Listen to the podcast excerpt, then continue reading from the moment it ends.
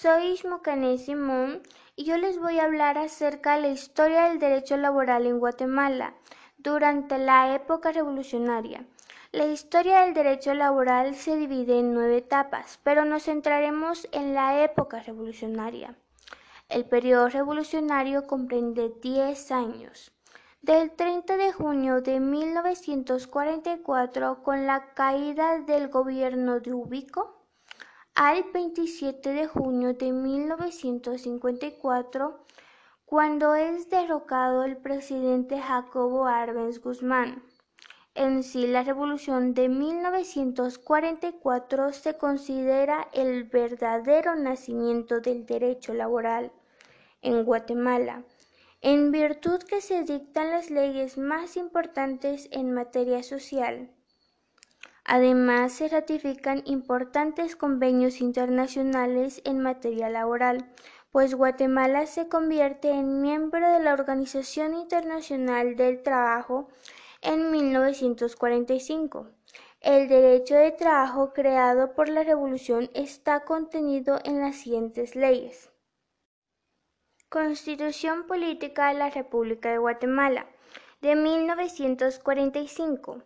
Es una de las más democráticas que han regido a Guatemala desde que obtuvo su independencia política en esta Constitución se contempló el trabajo como un derecho del individuo y una obligación social, además de asegurar las condiciones económicas necesarias a una existencia digna del trabajador.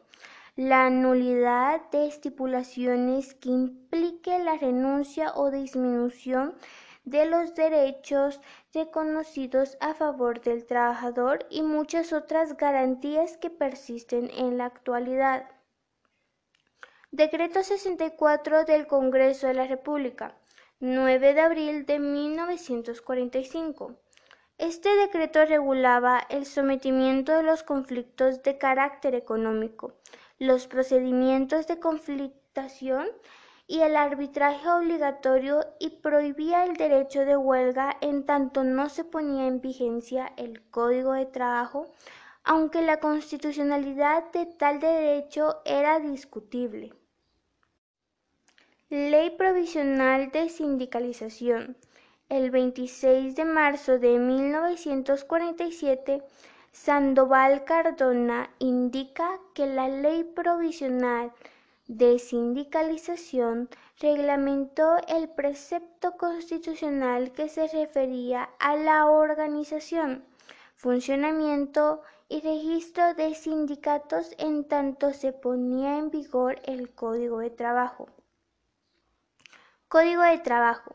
Entró en vigor el 1 de mayo de 1947, contenido en el decreto 330 del Congreso de la República recoge y desarrolla los principios y lineamientos contenidos en la Constitución de 1945 sobre materia laboral e incorpora muchos más. Indiscutiblemente es el logro más importante del derecho laboral guatemalteco.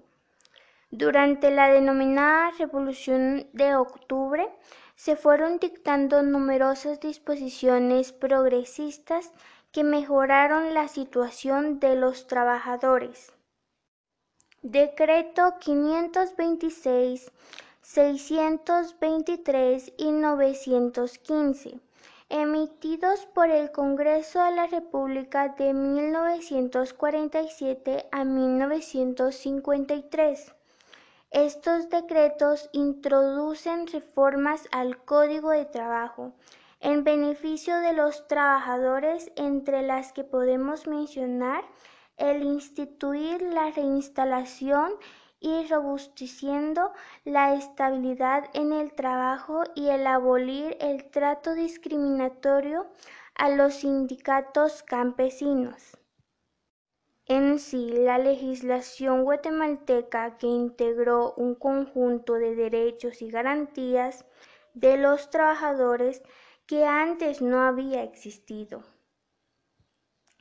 Es necesario mencionar que el Código de Trabajo de 1947, decreto 330, sustancialmente sigue siendo el mismo que nos rige en la actualidad, en virtud que el decreto 1900